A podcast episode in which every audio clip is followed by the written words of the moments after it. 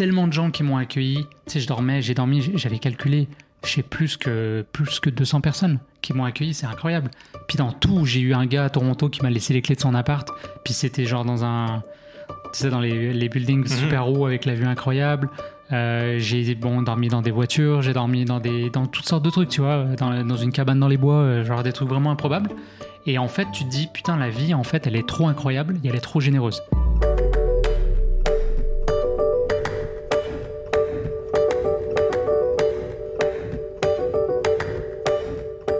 Mesdames et messieurs, bonjour à tous et bienvenue dans un nouvel épisode du podcast Dans la poche. Ça y est, c'est la reprise. Après quelques semaines de vacances, on en a bien profité. On n'a pas forcément beaucoup bronzé. mais, euh, mais voilà, on est de retour. Merci à vous qui êtes euh, fidèles au poste pour ce nouvel épisode. Aujourd'hui, on reprend en douceur puisque nous ne sommes que deux autour de la table. On a la moitié de l'équipe qui est encore restée en vacances. Ouais, il y en a qui sont sur les hein. transats, quoi. Voilà. Ouais. Donc je suis avec Julien aujourd'hui. Salut Julien. Salut, ça va? Ça va et toi? Ouais. Très content de, de faire cette reprise avec toi. Bah oui, écoute, ça, ne, ça m'a manqué un petit peu ces quelques semaines de. en vrai, de moi aussi. Hein. J'avoue que le montage m'a pas manqué tant que ça, Non, mais ça, discuter avec vous, c'est euh, Il y a plusieurs auditeurs qui m'ont écrit pour me dire ouais, ouais, qu'ils avaient hâte cool. que ça reprenne. Donc euh, voilà, on est de retour. Eh ben écoute, et aujourd'hui, c'est un peu particulier parce que je me suis dit que tu allais être mon invité.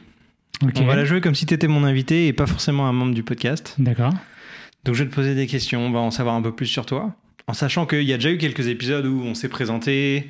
Euh, pour ceux qui nous écoutent depuis longtemps, vous savez euh, à peu près qui est Julien et ce qu'il fait dans la vie, mais, euh, là j'ai envie qu'on on se concentre un peu plus sur ton parcours. Déjà, pour ceux qui découvrent ce podcast aujourd'hui, qui nous écoutent pour la première fois ou qui n'ont pas entendu les épisodes en particulier où on a, parlé de nos parcours, est-ce que tu peux te présenter assez rapidement? Bah ouais. Donc moi c'est Julien. Écoute, je suis né à Lyon. J'arrive sur ma 35e année. J'ai eu euh, plusieurs vies dans ma vie. J'ai commencé euh, en électricité. Donc euh, j'ai... j'ai- je suis- Et en fait, au début, je posais des compteurs électriques sur les chantiers. Bon, je te passe euh, toutes les études euh, classiques pour tout le monde. Mais mettons là où j'ai commencé à préciser, le, on va dire, le début de ma carrière professionnelle. Je posais des compteurs électriques euh, en Dromardèche avec, euh, avec des collègues. Donc, je bossais chez ERDF, qui est une filiale d'EDF qui s'occupe de la distribution d'énergie électrique. Donc, j'ai fait un BT, un bac, euh, non, non, non, c'est ça, un BTS. Ouais, c'est ça, un BTS. Il faut que je me remonte dans le temps. C'est hein C'est dur. Euh, ensuite, je suis rentré en bureau d'études chez RTE, qui est une autre filiale d'EDF pour laquelle euh, bah, je travaillais. En fait, euh, c'était du. En gros, je vais faire simple, on dimensionnait le réseau électrique euh, haute tension sur euh, plusieurs années. Donc, euh, on faisait des, des simulations de voir comment le réseau allait euh, changer en fonction bah, des nouveaux projets qui arrivaient, autant de production que de consommation. On mettait tout ça dans une bécane et derrière, on était capable de voir si le réseau actuel il, il tenait le coup ou pas. Et s'il tenait pas le coup, on proposait des évolutions de réseau, à quel, euh, à quel coût, euh, et puis quels étaient les, les horizons qu'il fallait envisager, tout ça. Donc, euh, truc un peu pointu. Ouais, j'avoue. C'est loin de ce que tu fais aujourd'hui. hein. C'est vraiment loin de ce que je fais. Donc, ben, moi, j'ai bien, j'ai bien tripé. Euh, par contre, ben, en fait, je pense que tout est un, un peu parti à cause de, de mon stage de fin d'études. Puisque en tant qu'ingénieur, tu es obligé de faire un stage d'études à l'étranger. Mhm. Et euh, moi, je, vous- je rêvais déjà au Canada. Fait que, euh, ouais. Alors attends, je, là je vais te couper dans ce- cette partie-là. Pourquoi tu rêvais déjà du Canada? Je vais être cliché, mais euh, je sais pas. J'ai dû voir des images quelque part, les paysages, la, la grandeur. Il y avait le côté un peu. C'était. Bon, c'est sûr que le Québec m'attirait, le côté un peu Amérique du Nord en français, je trouvais ça intéressant. Euh, mais honnêtement, non, j'avais pas fait plus de recherches que ça. C'était plus un espèce de un appel, quoi. tu Mhm. vois. C'est Après, marrant si, parce qu'à chaque, à chaque fois que les gens me demandent pourquoi le Canada, pour mon cas personnel, t'arrives à répondre? c'est la même chose. C'est, je sais pas pourquoi, j'ai toujours rêvé d'y aller, quoi, en fait. En fait, peut-être. Alors, c'est pas exactement le Canada, c'est l'Alaska, donc c'est plutôt les États-Unis. Ah. Mais j'ai vu un film qui s'appelle Into the Wild. Je pense que ça a dû inspirer beaucoup de gens. Moi, c'est un de mes films préférés. Je l'ai vu au-dessus de 20 fois, je pense. Puis quand je l'ai vu au cinéma, ça m'a vraiment. euh, je voulais voir l'Alaska. Et en fait, vu que le Canada, bah, ça faisait un moment que j'y pensais, je m'étais acheté un livre, euh, tu sais, quand tu pars en voyage, ça se fait plus trop maintenant avec Internet, mais à l'époque, tu t'achetais un livre, et c'était sur euh, toutes les provinces du Canada et, les territoires. Puis euh, j'avais commencé à lire ça, je trouvais ça fascinant. Donc je m'étais dit, ah, tiens, je pourrais faire un voyage où je pourrais allier les deux, tu sais, je pourrais aller jusqu'en Alaska, mais je voulais voir aussi tout le, tout le Canada, les maritimes, tu sais, j'avais, j'avais vraiment envie de découvrir ce pays. Et du coup, bah, je me suis dit, parfait, j'ai un stage à l'étranger, donc je vais commencer à, appliquer. Donc là, je me disais, bah, je suis électricien, en fait que je vais bosser euh, dans l'électricité. Donc j'avais postulé à Hydro-Québec, j'avais postulé dans toutes les provinces euh, que tu peux imaginer. Genre en Nouvelle-Écosse, je me rappelle, j'avais envoyé mon CV partout, partout, partout. Je voulais absolument venir au Ah, Canada. déterminé à Ah, j'étais ouais. déter en ouf. Ok. Puis j'étais pas si bon en anglais, donc euh, puis t'avais pas de chat GPT pour traduire ton CV, donc euh, tu vois, c'était un peu, euh, c'était un peu old school.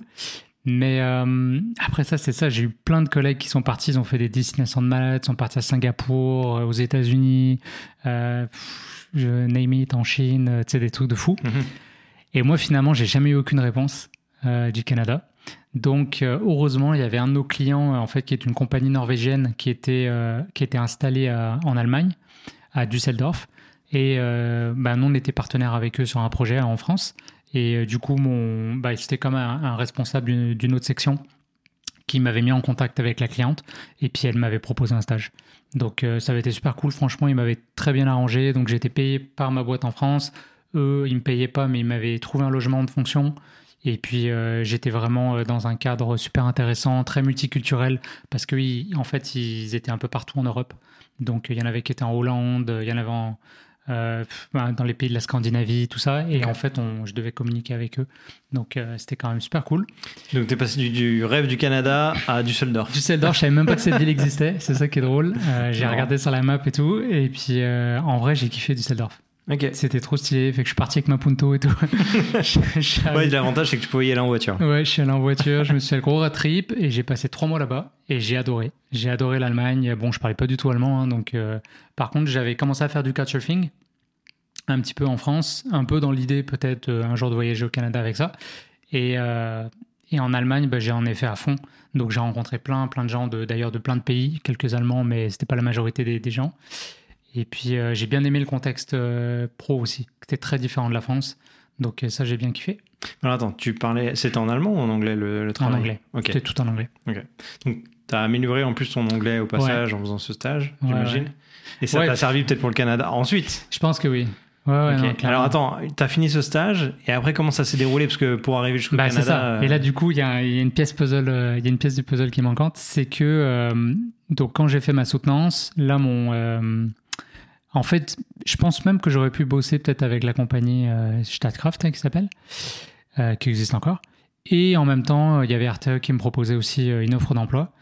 Et moi, j'ai eu un grand, un grand dilemme de vie, c'est que je me suis dit, si je prends un de ces postes-là, j'avais l'impression. Alors peut-être que si j'étais parti en Allemagne et tout, ça aurait été un peu différent. Mais en France, en tout cas à Lyon, j'avais l'impression que j'allais un petit peu rentrer dans une cage. Euh, très confortable, certes. euh, bon, ça a l'air d'ingénieur, euh, très intéressant. Puis tu sais, je veux dire, euh, j'ai- j'aimais beaucoup mes collègues, j'aimais où j'étais et tout. Mais, mais j'avais envie de me mettre un peu en danger, j'avais envie de prendre des risques. Et je me suis dit, c'est le temps de le faire. J'avais 20 22 ans, tu vois, 22, 23 ans. Donc je me suis dit, c'est maintenant ou jamais. Sinon, dans 10 ans, ma vie elle va être la même. Donc j'ai dit fuck it.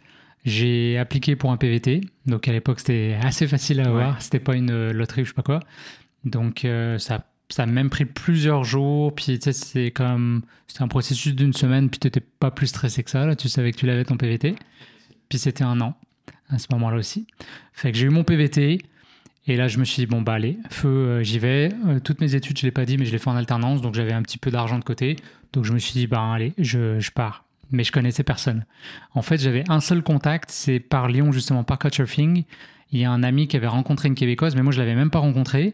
Elle habitait à Québec, euh, Catherine. Je pense que j'en ai déjà parlé dans un épisode. Et puis, euh, et puis c'est tout. C'est le seul contact que j'avais. Donc, on s'était un petit peu écrit. Et euh, elle m'avait dit, ben, viens, viens dormir chez nous au début, ça va être plus simple. Elle habitait avec son père, son frère et tout. Super sympa. À Québec, ils m'ont, ils m'ont accueilli. Mais moi, j'arrivais à Montréal. Euh, je suis arrivé genre à 7-8 heures du soir. Je connaissais rien, personne. Donc là, j'ai trouvé tant bien que mal la gare de bus. Je suis monté dans un bus. Je me rappelle encore de cette ride. C'est vraiment particulier de nuit. Et elle m'a retrouvé dans un café étudiant, euh, un truc ouvert à 11h du soir. Tu vois, même là, en France, ça n'existe pas, tu vois. Euh, donc j'étais vraiment direct dépaysé. Et, euh, et le premier première fin de semaine, elle, elle est originaire de Forestville, donc c'est dans le, le nord du Québec. Et ben je suis allé avec eux et c'était le mois de septembre, donc c'est les couleurs d'automne et c'était j'en ai pris plein la vue quoi, direct. Ah, donc la première semaine, et, enfin les premiers jours en tout cas, étaient, étaient fous en fait. Ouais. Ça t'a immergé vraiment euh, dans, dans le paysage québécois. Et à ce moment-là, tu, tu te visualisais rester juste un an pour le, pour le PVT Ou tu te voyais rester, euh, je sais pas, 10 ans, euh, toute ta vie Je savais pas. Je pense que je m'étais- j'avais pas trop réfléchi à ça. J'étais parti au moins pour un an, c'est sûr. Après ça, le visa, tu sais, je savais pas trop comment ça allait se passer. Je me, j'avais pas du tout pensé à résidence permanente et tout à ce moment-là. C'était plus en mode vraiment voyage. J'avais juste un sac à dos. Puis j'ai, voyagé beaucoup en pouce en fait. Des fois, j'ai pris un peu le bus et tout comme ça. Mhm. Ou quand j'avais pas le choix, le bateau, parce que pour aller sur certaines îles.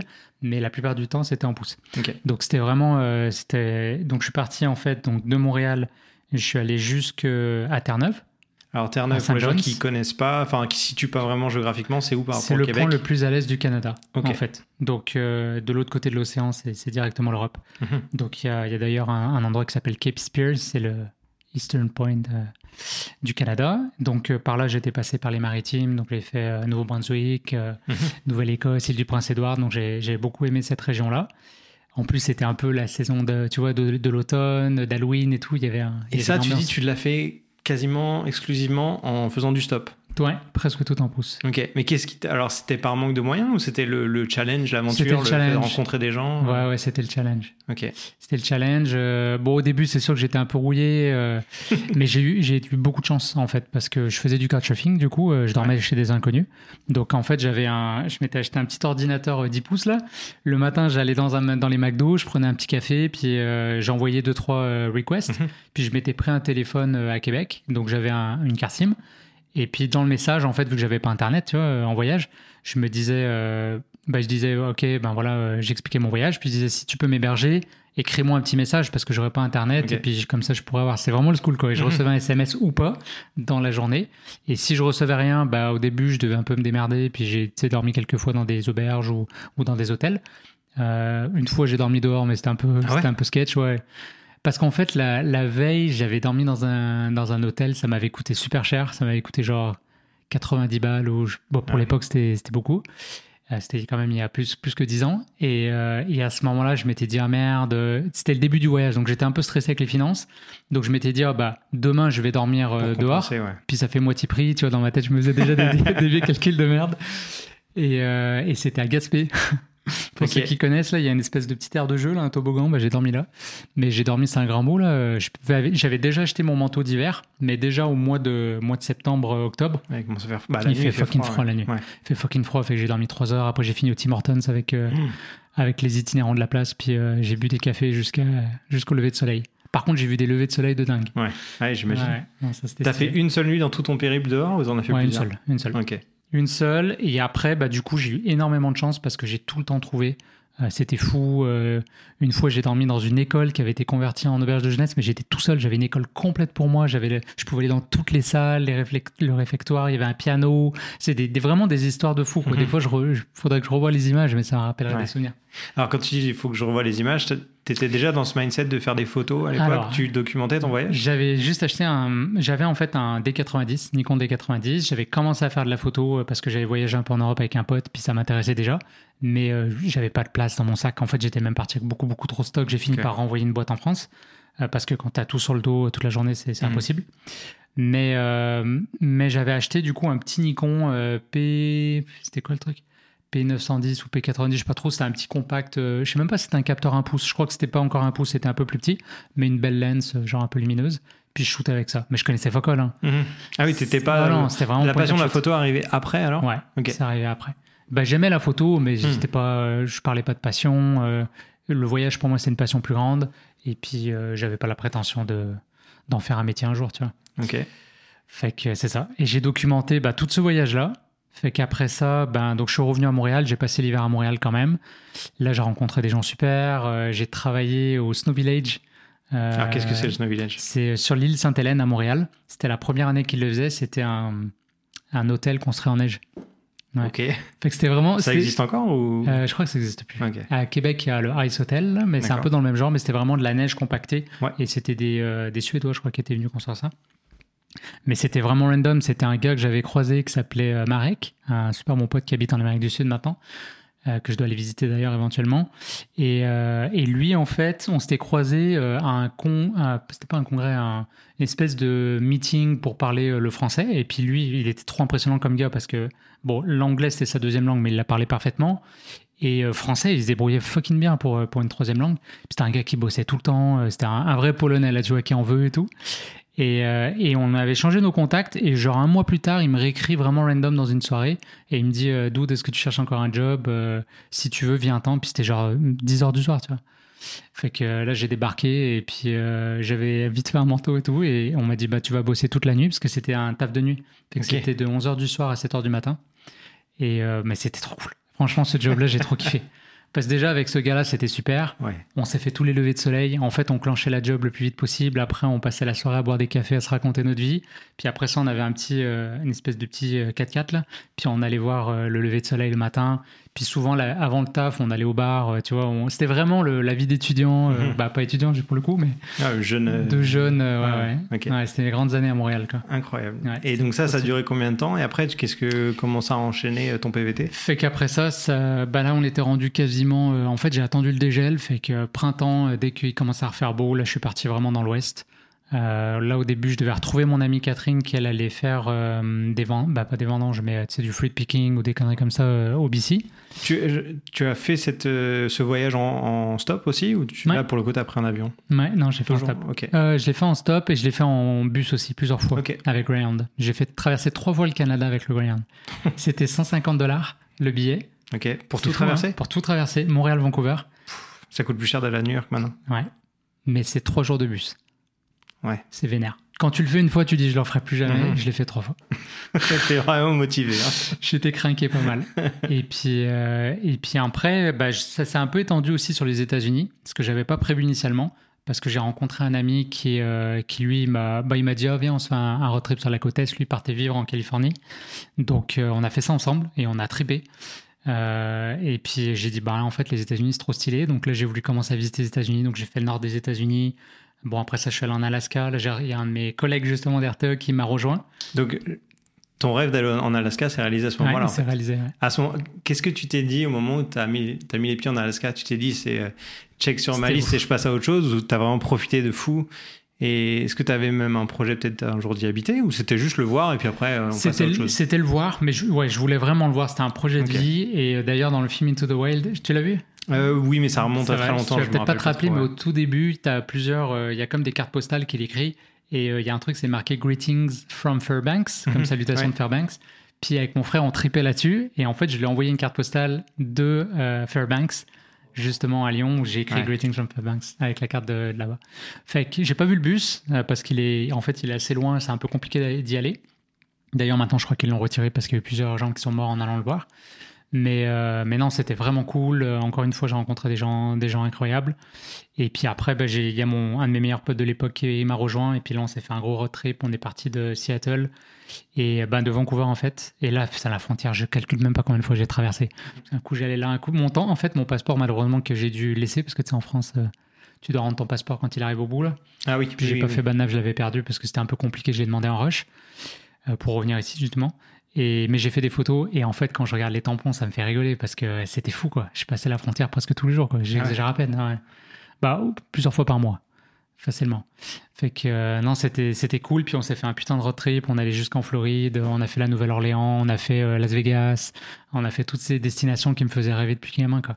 Et ça, c'était à l'âge de 20. Et là, bah, j'avais Euh, 24, 25. ok. Ouais. Fait que pas mal voyagé. Je suis même, en fait, même sur le retour de l'Alaska, j'ai bossé au Yukon. Ok. Alors le Yukon pour le pour les gens, c'est au, on va dire dans la partie nord du Canada, Ouais. euh, plus côté ouest. Exactement. C'est collé, en fait. de l'Alberta ou de la Colombie-Britannique, ça Euh, ça touche, ouais. Ben alors, au-dessus de l'Alberta, c'est plutôt les territoires du Nord-Ouest, mais euh, juste à côté. C'est vraiment collé à l'Alaska complètement. Il y a une grande, grande frontière commune. Et, et donc là, j'ai pris un bus et je suis passé par, ils appellent ça la promenade. non, attends. L'autoroute du dessus du monde. The Top of the World Highway. Et c'est un chemin de terre. Ah ouais. c'est un chemin de terre. Et là, t'arrives et genre en contrebas, t'as des rivières et tout. Et il y a des gars qui cherchent de l'or encore. Ok. C'est pas une blague. Fait que là, euh, bah, je sais, je sais pas s'il y en a pas beaucoup non plus, hein, mais, mais j'en ai vu quelques-uns qui le faisaient. Puis au début, je dis, mais qu'est-ce qu'il fait et tout? Puis on m'a dit, non, bah, il cherche de l'or encore. Parce que c'est là qu'il y a eu le Gold Rush. Et en fait, euh, juste après la frontière, il y a une place qui s'appelle Dawson City. C'est un tout petit village. Et pour la petite histoire, c'est là où Jack London il a habité. Donc euh, moi, j'habitais euh, à côté de, de sa cabane. bah, qu'ils ont, qu'ils ont gardé historiquement. Et euh, bah, c'est Cro-Blanc, tu vois. Ouais. Et ça aussi, c'est des livres que j'avais lus petit, qui Ouais, avaient nourri mon film, imaginaire. euh, ouais. Tu vois, je, je kiffais. Donc je suis arrivé là, premier, bah, je suis arrivé là un soir. Je dormais dans un camping et j'ai rencontré plein d'Allemands, euh, petite anecdote sympathique. Et euh, il y a beaucoup d'Allemands quand tu, à l'étranger quand tu voyages, c'est des aventuriers. Donc là, ça m'a permis tu vois, de refaire le lien un peu avec euh, mon stage de fin d'études et tout. Et, euh, et eux m'ont proposé de me donner un lift directement jusqu'à euh, bah, jusqu'au Canada, mais vraiment euh, dans le sud, vers Vancouver et tout ça. Et ce soir-là, j'ai eu un nouveau dilemme. Tu vois, je me disais merde, mais je voulais voir le Yukon aussi, ça m'intéressait. Je venais d'arriver, je kiffais bien la vibe. Et ils m'ont dit, bah regarde, on passe la soirée là, et puis si tu veux, demain tu pars avec nous. Et on a passé la soirée dans un. Bon, y a, en fait, il y a très peu de choses là-bas, surtout à cette période-là, parce que c'est la fin de saison. Euh, donc, tu as, un cabaret où tu as des danseuses de French Cancan, genre c'est vraiment le school, euh, un peu western, avec euh, un casino, et puis après tu as un bar, et puis tu as une épicerie, quoi. Et en fait, j'ai trop kiffé, et j'ai vu qu'en fait, ils recrutaient dans, les, dans les bars, et il y avait un hôtel qui s'appelle le Midnight Sun Hotel, juste le nom, tu vois. Et j'ai dit, bah, tu quoi, je le tente le lendemain, parce que j'avais besoin de thunes à ce moment-là, j'étais un peu vers la fin du voyage. Et, et j'ai postulé le lendemain, et j'ai eu, j'ai eu un taf. Donc j'ai bossé, euh, dans j'ai bossé un mois ou un mois et demi là-bas. Et puis je bossais 7 jours sur 7 parce que j'étais là pour faire du cash, puis eux, ils avaient besoin de main-d'œuvre à ce moment-là. Fait que j'ai travaillé au bar, j'ai travaillé euh, dans les hôtels pour nettoyer euh, les chambres et tout. Et puis ils m'ont même fourni un, un trailer. Et c'était trop stylé parce qu'il y avait des aurores boréales à ce moment-là de l'année. Fait que le soir, euh, je rentrais du taf, je regardais les aurores boréales, puis j'allais me coucher dans mon, dans mon truc, quoi, dans ma caravane. c'est des souvenirs incroyables. À ce moment-là, il se passe quoi dans ta tête? Tu te dis, euh, c'est une vie que je veux vivre toute ma vie ou c'est juste temporaire Je profite et euh, je retourne à la civilisation plus tard? En vrai, j'y ai pensé et je savais que je pouvais pas retourner à mon ancienne vie. Et tu vois, je, je pense que là, on arrive vers la fin de mon voyage euh, au Québec, bah au Québec, au, au Canada et en, en Amérique du Nord même plus largement. Mais je savais que je pouvais pas retourner ingénieur. Au début, je pense que c'était quand même un truc que je me gardais. Je me disais, Ah, c'est mon plan B, je vais retourner. Je pourrais toujours. Puis, après un an ou deux, ça fait un petit trou dans ton CV. On, on s'entend qu'on est en France, des fois, ils regardent ça un peu. mais je me suis dit, ça passe. Mais là, j'étais comme, non, moi, je pourrais pas. Je pourrais pas retourner dans un bureau et tout. Ça va être trop compliqué. Donc d'un point de vue professionnel, comment, comment tu vois ton avenir à ce moment-là dans ce cas-là? J'en sais rien. Franchement, euh, Ok. je sais plus ce que je veux faire maintenant. Je sais plus rien. C'est en même temps c'est excitant mais c'est aussi stressant cette situation. Ouais, ouais. Ouais, mais, mais euh, je pense qu'à ce moment-là, en fait, j'ai jamais été aussi peu stressé. C'est trop bizarre à dire, mais en fait, quand pendant plus, bah, c'était presque un an et demi au final le voyage, tellement de gens qui m'ont accueilli. Tu sais, je dormais, j'ai dormi, j'avais calculé, sais plus que plus que 200 personnes qui m'ont accueilli, c'est incroyable. Puis dans tout, j'ai eu un gars à Toronto qui m'a laissé les clés de son appart. Puis c'était genre dans un, tu sais, dans les, les buildings Mhm. super hauts avec la vue incroyable. Euh, j'ai bon dormi dans des voitures, j'ai dormi dans des dans toutes sortes de trucs, tu vois, dans, dans une cabane dans les bois, euh, genre des trucs vraiment improbables. Et en fait, tu te dis putain, la vie en fait, elle est trop incroyable et elle est trop généreuse, beaucoup plus que ce qu'on qu'on croit en fait. Et ça, des fois, faut que je me le rappelle parce qu'on l'oublie quand on retourne dans le day to day. Mais quand tu es en voyage, que tu fais du pouce, puis que tu, justement tu tu vis le truc à fond, en fait, tu te connectes à la vie et à la confiance, quoi. Mais alors c'est un mélange entre déjà il faut avoir l'état d'esprit du voyageur euh, déjà ouvert d'esprit, ouvert à la rencontre et aussi le fait que tu sois euh, euh, léger en déplacement. Ouais. Tu te trimbales pas avec euh, quatre valises euh, derrière toi, tu as juste un sac à dos donc c'était beaucoup plus euh, euh, libre de tes mouvements. C'est facile d'aller chez quelqu'un, de débarquer tranquille avec un sac à dos, alors que si tu arrives avec deux, gros, deux grosses valises de soute, C'est plus compliqué. hein. Ouais, bah, c'était le cet du- état d'esprit-là. C'était le début du ouais, minimalisme chez moi. ouais. Tu pensais déjà à ça? Bah, par la force des choses. hein. Ouais. Ah oui, non, j'avais commencé à regarder. Alors, je crois pas que le documentaire était encore sorti à l'époque. Mais euh, non, j'ai commencé à y penser parce que mon sac était beaucoup trop lourd. Donc, mais quand je te dis, j'en ai parlé, mon t-shirt que j'ai porté pendant Ouais. un an. euh, bon, c'était ça. Ouais. J'avais un jean. Mon jean, je l'ai, je l'ai changé au magasin, man. Mhm. Il tenait, mais c'est un truc de fou. Il tenait debout. J'en ai, pris un autre, j'ai jeté lui à la poubelle, j'avais- tu jettes pas un, tu vois, direct, et puis j'ai mis un autre. Quoi. Non, c'était improbable, c'était vraiment improbable. Donc, donc cette aventure-là, euh, enfin ton PVT se termine. PVT Euh, se tu- termine. Tu, repasses par Montréal avant de rentrer. repasse par Tu Montréal. rentres en France directement, c'est ça? Euh, ouais, je rentre en. France, donc euh, en fait j'avais rencontré une fille à ce moment-là, À Montréal? Euh, à Montréal, ouais. D'accord. Donc on avait été un peu à distance parce que moi je voyageais puis qu'elle elle faisait sa vie ici. Puis on avait décidé de euh, voyager ensemble. Puis on s'était dit bah on peut pas choisir la France ou l'Europe. Donc euh, bah, au début je voulais lui faire euh, visiter l'Europe. Donc on est on est allé en France un petit peu euh, chez ma famille à Lyon. Et après on a on a décidé de choisir une place qui était neutre. Donc ni Lyon ni Montréal. Donc on a décidé d'aller à Berlin. Ok. Donc je suis allé vivre à Berlin quelques mois. Et là pour euh, c'est quand même important dans l'histoire parce Ouais, que quand tu parles de plusieurs vies, ça, ça faisait partie de mes questions plus tard, c'est comment tu les identifies? Tu as eu cette période PVT Là, c'est une deuxième vie, je pense. C'est une deuxième Bah, vie, une troisième, ouais. Euh, parce que euh, j'étais dans un autre mindset. J'étais toujours en mode voyage, mais j'étais plus en mode euh, qu'est-ce que je fais?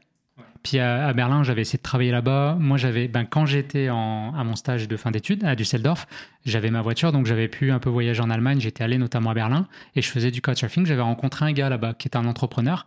Et lui, il crée des. ben, il a peut-être changé depuis, là, ça fait un moment que je n'ai pas parlé. Mais à ce moment-là, il crée des jeux de société euh, éducatifs pour les entreprises. Il avait créé un jeu qui s'appelait Green Deal. C'était super cool, qui parlait déjà du développement durable, des choses comme ça. Et en fait, euh, bah, je l'avais recontacté et on avait, j'avais bossé un peu avec lui. Euh, mais par contre, je voulais travailler en service à la clientèle et tout, et c'était impossible. Parce que Berlin, tu te débrouilles très bien en anglais, mais dès qu'il faut quand même faire du service à la clientèle et que tu parles pas allemand, c'est trop compliqué. Donc en fait, j'ai vécu sur mes économies à ce moment-là. On est resté, je sais plus exactement, je crois que c'était deux mois, quelque chose comme ça. Par contre, on avait la chance d'être dans un, dans un appart qui coûtait vraiment pas cher. Ça nous coûtait genre 150 euros, euh, tout compris, incluant la bouffe. En fait, c'était deux appartes et c'était une coloc de 8. Donc il y avait un côté super euh, communauté aussi que moi je kiffais bien. C'était tous des francophiles, ils avaient tous fait des stages en France, donc c'était trop drôle, on parlait français. Et puis euh, bah après Berlin, ça coûtait rien à cette époque-là. hein. Pour sortir, tu bouffais dehors, ça te coûtait 3-4 euros. Donc euh, donc c'était stylé. Fait que là c'était la, la grande vie, j'avais commencé à faire de l'escalade, des conneries comme ça. Et après? Après, le, après Et Berlin après, c'est- eh ben, c'était l'hiver. Et, euh, et en fait, le froid, il nous avait trop saoulés. on était à ce moment-là qu'on voulait plus se faire chier. Donc là, on a pris la, carte sur Google Maps, on a regardé les météos et tout, et on a dit où est-ce qu'on se part. Et en fait, c'était vraiment un hiver de merde. Je sais, bah, il faudrait que je recalcule l'année là. Mais même à Lyon, je me rappelle, euh, l'eau avait gelé. euh, c'était vraiment un hiver compliqué. Et il y avait une place où il faisait chaud, c'était en Sicile. Donc on s'est barré en Sicile. on a pris l'avion et puis chut, on, bon après on a fait quelques voyages, on est passé par la Pologne, on a fait un peu l'Italie et tout, et on s'est ramassé en Sicile à Catania. Et j'ai habité là-bas encore quelques mois. Puis je bossais dans un hôtel avec un gars Daniele, je me rappelle, et c'était trop cool parce qu'en fait c'était du un peu comme du woofing, mais au lieu de faire, tu sais, le woofing c'est dans les champs, mais là c'était Workaway l'application, ça doit exister encore. Et puis euh, ben, dans le fond on faisait les petits déjeuners, euh, on faisait un peu de lessive, des trucs comme ça. Puis ils nous logeaient et euh, ils nous nourrissaient euh, en partie. Mhm. Puis après, ben, tu as un marché, je veux dire, ça coûte que dalle, hein, c'est le sud de l'Italie. ouais. Encore plus à l'époque, je veux dire, on, on bouffait du poisson, quoi. C'était, Mhm. non, c'était incroyable. Qu'est-ce qui te ramène ensuite au Canada finalement? Alors, voilà. Parce que là, tu as fait une bonne parenthèse en Europe, Ouais. encore une fois. Mais après, euh, la donc suite là, à des ce choses. moment-là, on arrive à un moment, donc on est retourné à Lyon euh, à un moment donné.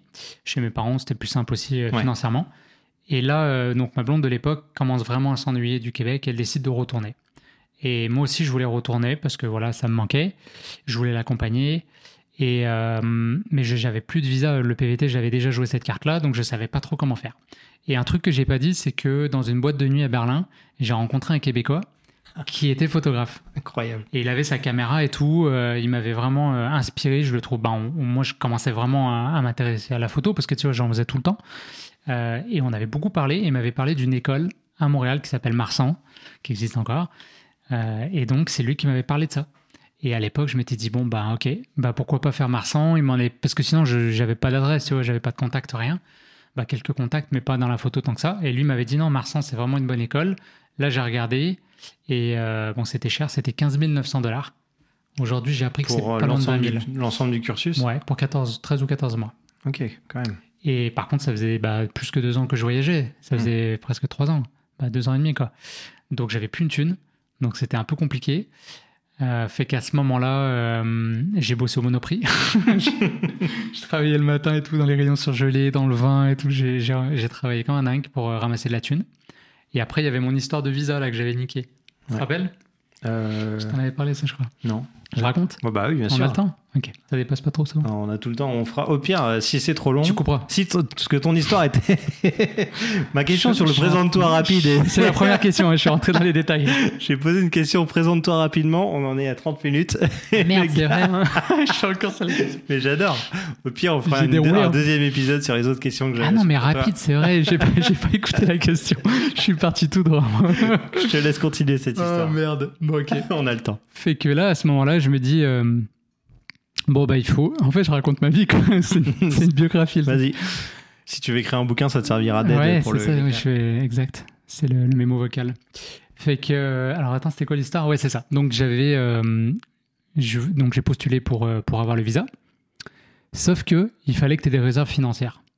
Ce que j'avais pas. Oui, ok. Quand Donc- tu en fait, quand tu viens au Canada, j'explique rapidement parce qu'en PVT c'est la même chose.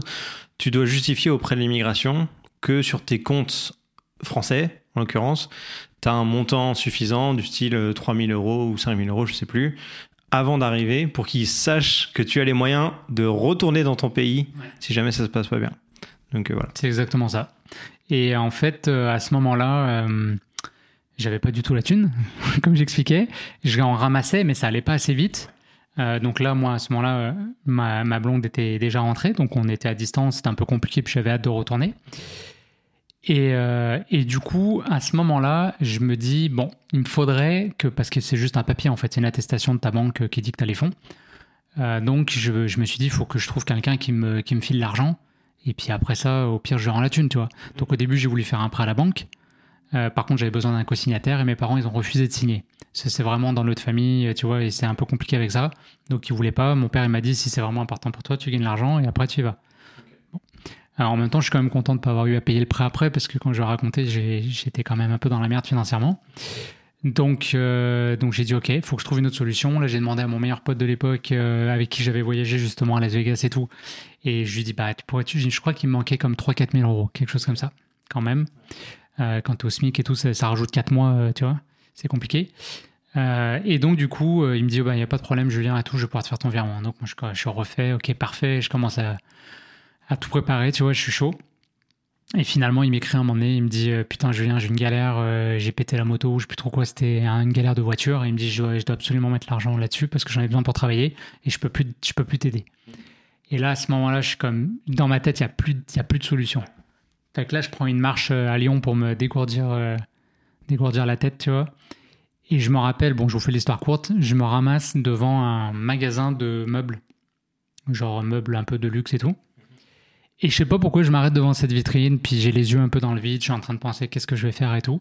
Et là, mes yeux s'arrêtent sur un tapis. les gens ils vont dire où est-ce qu'il va avec son histoire? Et il y avait un petit, une petite étiquette avec le prix du tapis. Puis bon, on va dire que c'était, c'était 4000 euros qu'il me fallait. Le tapis valait 4000 euros. C'était exactement le montant dont j'avais besoin. Et dans ma tête, à ce moment-là, il y a eu un shift qui s'est passé avec l'argent. Ah. Parce que je me suis dit 4000 euros, moi dans ma tête ça changeait tout. Je pouvais euh, retourner au Canada, je pouvais faire de la photo, euh, vivre mon rêve et tout. Puis pour d'autres personnes, 4000 euros c'est un putain de tapis que tu mets sous, tu mets sous ta table, tu vois, on s'en bat les couilles. Donc en fait, ça m'a ça a vraiment fait un chiffre. Je me suis dit, mais on s'en, fout en fait. 4000 euros, c'est juste un chiffre. Ouais. Et là, dans ma tête, en disant c'est juste un chiffre, je me dis, mais je l'ai la thune. Vu que j'avais deux comptes en banque, ce que j'ai décidé de faire, c'est mettre toute la thune sur un, un compte, faire une attestation de fonds, ensuite revirer tout le même argent sur un deuxième compte et faire une deuxième attestation de fonds. Mais j'avais attesté deux fois la même somme. J'ai joint les deux feuilles, j'ai envoyé ça et j'ai dit Inch'Allah. et c'est passé. J'ai eu mon visa. Ouais, ils ont- en fait, ils vérifient pas. Ils vérifient que dalle. Ils ont vu les, ils ont la somme, ils ont dit ok, il est correct. C'est le principe, quoi. Sauf que bah, j'avais pas la thune. Fait que Ouais. c'est, je- en fait, j'avais de quoi euh, payer les, les deux, trois premiers mois. Après, je m'étais dit, on verra, tu vois. Dans ma tête, je me voyais travailler au marché Jean Talon Black et tout. Mhm. Donc, je suis arrivé et euh, j'ai commencé les études. En plus, on payait par trimestre. Bah, par, euh, ouais, c'est ça, par trimestre. Donc, tu sais, tu payais pas direct les 15 000 balles. Ouais. Donc, c'est pour ça que ça me laissait une petite, euh, petite marge de manœuvre. Et, et on n'avait pas le droit de travailler à ce moment-là. En tant qu'étudiant, maintenant, on Pas peut. du tout. non, Ah ouais. Tu pouvais juste travailler sur le campus à ce moment-là. Ou alors, je crois que c'est quand tu étais en vacances, là, tu pouvais travailler à temps plein ou quelque chose comme ça, mais pendant tes études, tu pouvais pas. Donc, en fait, j'avais même pas le droit de travailler. Eh bien, cette loi a changé seulement, euh, mettons, quelques mois après que j'ai commencé. Ok. C'est fou, hein. ouais. La loi a changé, Et là, il y a Lozo qui venait faire une présentation euh, à Marsan pour présenter du stock. Alors Lozo, pour expliquer aux gens qui connaissent Ouais. pas, c'est un magasin de photos vidéo. qui n'existe plus aujourd'hui, mais qui, a été un, qui était le plus gros magasin photo au Canada à ce moment-là, pendant presque 100 ans. Là, en fait, pendant 100 ans, ils ont fêté leurs 100 ans. Et il y avait la DRH de l'époque qui était là. Et là, et tout le monde, tous mes camarades, ils étaient là, ils regardaient les caméras, machin. Moi, j'en avais rien à foutre. J'ai regardé la DRH, je suis allé la voir. Je lui ai dit, ben, je veux travailler pour vous et tout. Je, je me suis vendu, j'ai fait mon pitch de vendeur. Mhm. Et elle m'a dit, OK, envoie-moi un CV euh, par email et tout. Et le lendemain, je travaillais pour eux. Trop fou. Et j'ai eu un job. Et du coup, à chaque mois, ma paye rentrait, ça me permettait de tout payer, euh, mon loyer, ma bouffe, euh, l'école. J'étais vraiment flat, flat, flat à chaque fois. Et puis j'ai fait ça pendant euh, presque toutes mes études. Ok. Ouais. Et donc, tu as passé un an et demi, deux ans euh, à faire ces Ouais, études-là. un an et demi. Ok. Et après, du coup, ils te donnaient un visa post-diplôme. Euh, par contre, en fait, ils m'avaient donné même un peu plus que, qu'un an et demi. Donc après, ils m'avaient redonné ben, la même durée. Donc j'avais, j'avais un peu gratté là-dessus. Bon, je te passe toutes les déboires de, de visa. Je me suis ramassé à Cuba, j'ai perdu mon visa. Euh, j'étais plus capable de revenir. Donc je suis revenu, j'ai travaillé plusieurs jours sans visa. Une, con- une galère. Fait qu'après, je me suis ramassé plusieurs mois parce que du coup, je l'ai quand même dit, je voulais pas faire de la merde. Et ils m'ont dit, bah, dès que tu as ton visa, euh, tu viens bosser. Et ça a duré des mois. Donc pendant des mois, euh, je pouvais pas bosser, euh, je faisais pas de thunes. C'était un peu compliqué. Et, et voilà. Et finalement, après, après ça, et ben après ça, j'ai dit, j'arrivais vraiment au bout de tous mes visas. J'avais plus rien. Et j'avais commencé ma résidence permanente, mais c'était fucking long. C'était même le CSQ, donc la partie avant où tu approuvé par le Québec. Et j'avais plus, plus aucune carte dans mon jeu, donc je me suis dit, ben, je retourne en France. Je veux voir la famille. Ok. Donc, Ouais. en fait, 2018. mais ça veut dire que tu as lancé les démarches et t'es parti ou tu as Ouais, laissé tomber les démarches? Non, non, j'avais lancé et j'attendais, j'attendais, j'attendais, mais à un moment donné, j'arrivais au bout du visa. Ouais, Donc euh, là, j'ai décidé de retourner en France à ce moment-là. d'accord. Puis ma famille me manquait, j'avais le goût de revenir en France et tout, ça faisait Ouais. quand même plusieurs années. Ok. Et puis, euh, puis voilà.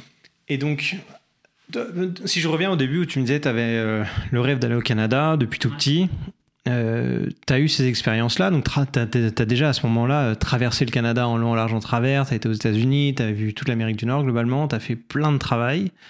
tu as même euh, étudié donc, euh, au Canada, tu as, eu un job en même temps. À ce moment-là, est-ce que tu es rassasié du Canada et c'est bon, tu peux, tu peux rentrer en France, recommencer, on va dire, euh, le fil de ta vie française euh, classique Ou est-ce que non, dans ta tête, c'est mort, euh, ta vie, elle est en, en Amérique du Nord et, Dans ma et tu dois retourner à tout prix quoi. C'était une parenthèse dans ma tête, la France. Ah, la France, c'était une parenthèse, J'y d'accord. retournais en me disant, j'avais hâte d'y retourner, j'étais content d'y retourner. J'avais envie de, de me réinstaller là, redécouvrir un peu le lifestyle euh, à la française qui est quand même. euh, tu sais, il y a plein de gens qui, qui crachent sur la France, mais moi, chaque fois que je retourne en France, j'adore. Ouais. Il y a des trucs trop stylés qu'on n'a pas ici.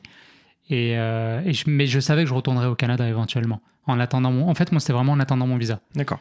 Sauf que, donc, tu vois, c'était fin 2018. Donc là, bah, c'est là que j'ai commencé euh, à faire du trading. Donc là, parce que je suis Alors, arrivé-.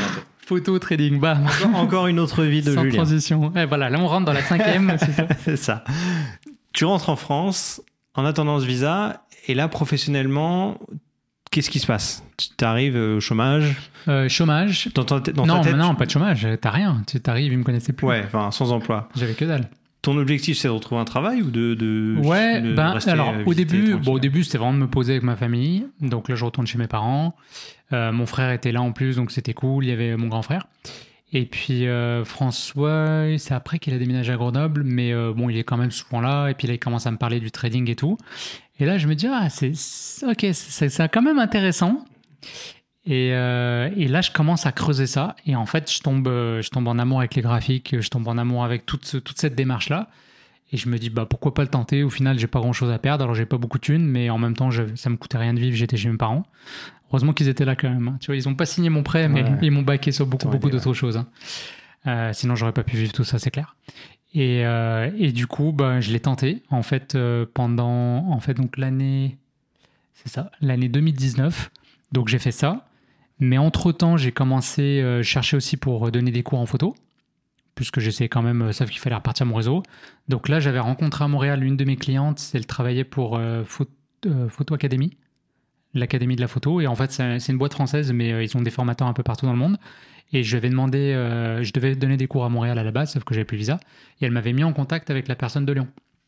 Et du coup, j'avais commencé à être formateur pour eux. Donc, je donnais des cours photo. Donc, euh, peut-être deux ou trois fois par semaine. Donc ça, c'était cool. Ça me faisait un petit sideline. Et puis j'avais été approché par euh, une, euh, une boîte en fait qui, qui crée des tours à Lyon. Et, euh, et en fait, c'était pour faire des photos de leur blog, pour leur blog, pardon. Donc moi, je, je kiffais parce que justement, je connaissais Lyon et c'était cool et je pouvais faire de la photo. Donc j'étais capable de mêler un peu les deux. Et je euh, on avait fait un, mock-up tour. Donc on avait organisé, c'était des tours pour les anglophones. Donc on avait ramené des amis et puis on avait fait genre, c'était un, tour. Donc on allait, euh, on, on passait dans des bars, on découvrait les quartiers et tout comme ça. Puis en faisant les photos, je réalise que tous les guides qui bossent pour elle, il y en a pas un qui est, français ou lyonnais. Bah, c'est pas vrai, il y avait une française, mais c'était pas même pas lyonnaise. Et, euh, et du coup, je me dis, bah merde, je, pourrais le faire, moi, être guide. Donc, euh, j'avais un bon contact avec elle. Elle, elle venait de Budapest. Et euh, en fait, c'était deux filles, deux Hongroises qui avaient parti le truc, mais elle, elle habitait à Lyon. Et du coup, bah, ils m'ont embauché. Donc là, je suis devenu guide. Fait que la même année, j'étais guide, photographe toujours pour eux. Je donnais mes cours photo et j'étais trader.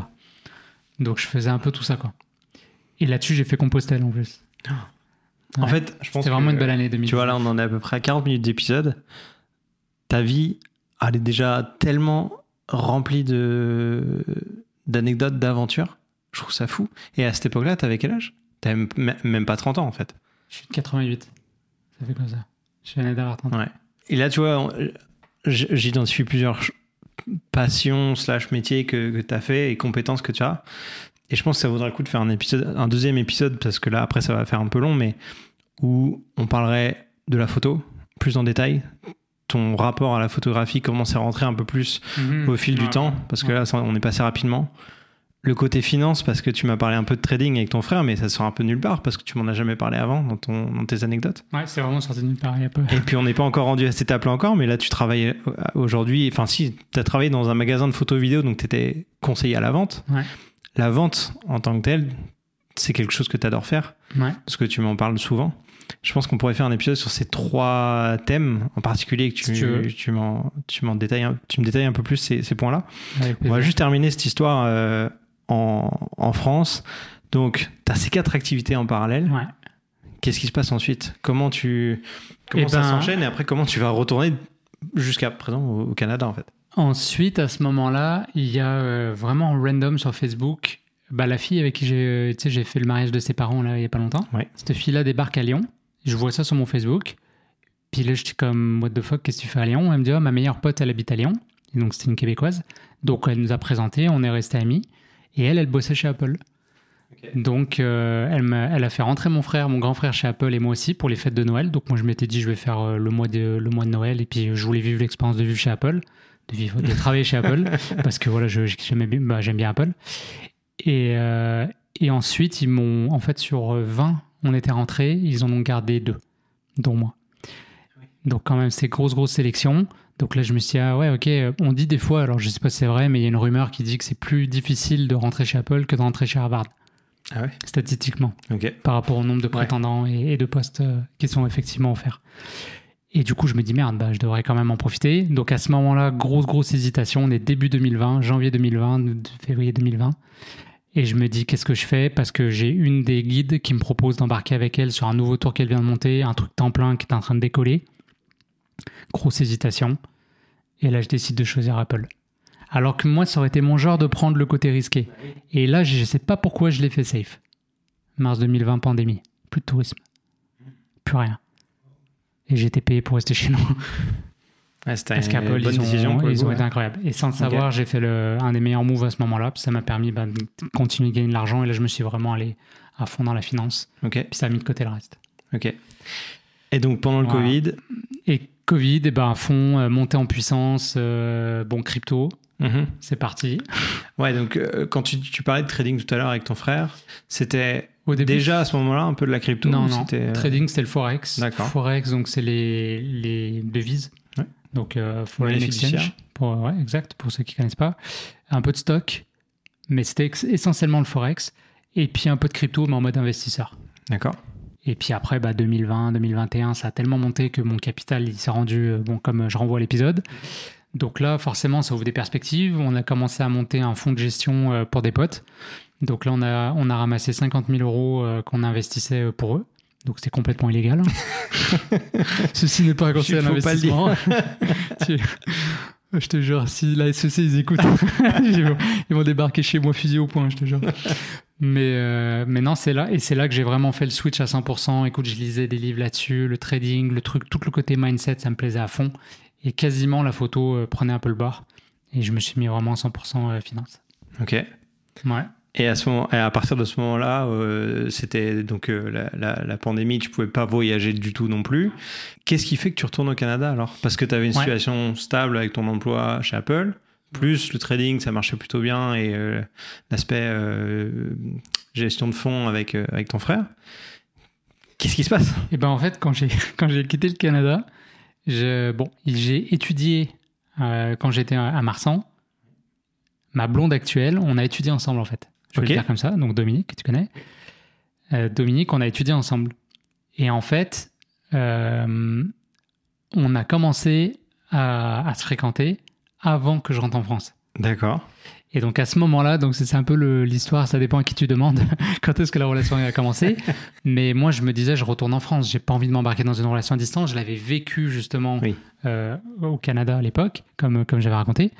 Et, euh, et au début, on est resté plusieurs mois à, à s'écrire. Finalement, elle est venue à Barcelone, on a voyagé un peu ensemble. Et, euh, et on a décidé finalement de, de se mettre en couple, mais sans savoir qu'il y avait une pandémie qui allait tomber là-dessus. Donc moi, l'été, bah, l'année 2019, dans tout ce que j'ai fait, juste ce que je vous ai pas dit, c'est que je suis retourné aussi euh, deux mois, un mois ou deux mois euh, en, au Canada. Puis c'est là que j'ai fait de la Madeleine en tant que touriste, machin et tout. Donc euh, non, c'était une belle année de voyage. Je me suis bien gavé avant, euh, avant la pandémie. Mais après, du coup, bah, pandémie, on a fait relation à distance. Elle, elle a pu venir une fois parce que c'était plus facile pour les Québécois de venir que pour nous d'y aller. Et puis, euh, ben après, euh, en fait, il y a eu un changement de loi au Canada qui disait que si on était en couple depuis plus d'un an, on avait le droit de venir. Donc, on a joué là-dessus pour que j'arrive. Et c'était janvier 2021. Et c'est là que je suis retourné au Canada. En mode, j'avais pas le droit de travailler. hein. Ah oui, t'es- donc tu es arrivé sans aucun Ouais. visa de- ou permis de travail. Exa- euh, en touriste. Ouais. Donc, j'ai demandé un visa de touriste de six mois. ce qui est pas, ce qui est pas. ce qui est, ce qui est, ra- ce qui est rarement donné en fait. Mais je m'étais dit bon, on y va all-in. Et j'étais tombé sur un douanier. C'est là euh, la fameuse fois, la deuxième fois où j'ai niqué le système, où en fait j'ai montré mon compte de trading euh, de crypto en fait pour justifier tes pour fonds. justifier mes fonds. Et il savait pas que c'était une application. euh, Ouais. J'étais sur Binance quoi. Ouais. Et euh, il a dit ok c'est bon, t'as assez d'argent et tout. Et du coup il m'a donné un visa de six mois. Et après ça, euh, j'ai su par un collègue d'Apple que j'avais le droit de demander un autre PVT. Ah oui, c'est vrai, parce que toi, à l'époque, euh, pour les gens qui 2011. connaissent pas tous ces, toutes ces histoires d'immigration, un PVT, euh, normalement, c'est deux ans. Enfin, depuis quelques années, c'est deux ans. 2015 ou 14. Et toi, tu avais fait que un an. j'avais fait qu'un an. Et le fait que cette loi ait changé, donc toi, tu avais eu un PVT d'un an, Ouais. mais il t'autorisait à rattraper, en gros, euh, l'année manquante pour toi. En Donc, t'as pu c'était faire un deuxième refond, en fait. c'est ça. Moi, Ouais. j'avais une amie qui l'avait fait, mais elle était l'année d'avant. Donc moi, je pensais Ouais. que c'était que ceux de l'année d'avant, et j'avais jamais creusé le sujet. Oui, je pensais pas que c'était tous ceux d'avant. Oui, pour toi, c'était terminé ce Ah, PVT, il n'y en avait ça. plus, quoi. Puis j'avais l'âge et tout, donc j'étais comme ok, euh, c'est bon, let's go, je le fais. Et vu que j'étais sur place, il fallait que tu aies offre d'emploi parce que c'était la pandémie, donc il n'y a pas eu l'histoire loterie. Par contre, il fallait trouver un job. Oui. Et donc c'est là que j'ai débarqué chez Gosselin parce qu'un ancien collègue avec qui j'avais bossé une semaine, on était restés en contact, on allait faire de la photo ensemble. On passe au centre-ville, il dit attends, je vais chercher quelque chose euh, au magasin. Et là, je vois Gosselin. Je suis comme ok. Je rentre dans le magasin, là, ça m'a fait trop bizarre, ça m'a rappelé des souvenirs de Lozo et tout. J'ai quand même bossé 4 ans à Lozo, donc j'avais des, très bons souvenirs. Et je me dis, bah, pourquoi je retournerai pas là? J'ai réfléchi et tout. Et euh, ça s'est fait super vite. J'ai envoyé mon CV. Je te passe les détails encore une fois. Mon CV s'est perdu, machin et tout. Mais finalement, euh, à mon entretien, j'arrive. Je connaissais tout le monde qui était là. Les représentants, quelques représentants avaient appelé le boss pour lui dire euh, il y a un gars qui va venir et ça vaut la peine de le prendre parce que je les connaissais, tu vois. On avait bossé ensemble. Et j'ai eu ma job. Et je suis toujours là. Gosselin, bientôt deux ans? Ou non, ça fait déjà deux ans. Ouais, plus de deux ans. hein, Ouais, ça fait deux ans. Ouais. C'était en septembre. Ok. Et voilà. Donc là, la boucle Eh est ben. bouclée. J'ai répondu à ta première question. Alors, mesdames et messieurs, j'ai posé raconté, une quoi. question au début de l'épisode. La question était simple, présente-toi. Ça fait un très bel épisode quand même. Je pense que cette histoire, elle est intéressante parce que t'as pas un parcours euh, classique. T'as pris des...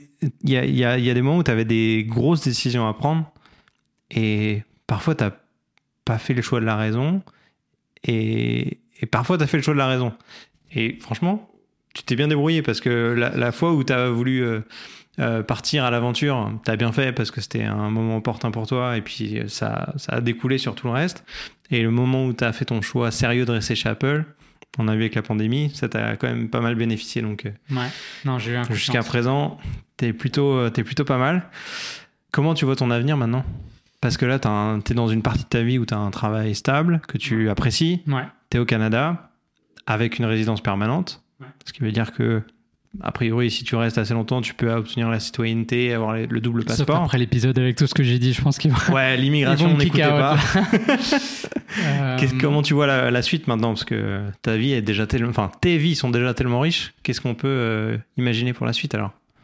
Bah, Je te dirais que. Euh, moi, je commence à me sentir vieux un peu. C'est fou, hein, à 35 ans, mais peut-être parce que je bosse avec des jeunes aussi qui n'arrêtent pas de me dire que je suis vieux à la blague. mais... Ça me fait penser à un autre, euh, un autre truc que j'ai pas écrit là dans, mes notes pour toi. C'est le concept de mini-retraite. Et j'aimerais bien qu'on revienne dessus. Ah, Mais ça, on pourrait faire un épisode là-dessus. Hein. Mais euh, non, moi, je, tu sais, mais en même temps, tu vois, ça fait plaisir de raconter des histoires comme ça. Je me dis, non, j'ai quand même profité de ma vingtaine, tu mhm. vois. Mais euh, je te dirais que moi, j'ai réalisé avec le temps, autant quand je suis venu au Canada, j'avais vraiment besoin de me, séparer de, la France et de vraiment couper le cordon ombilical.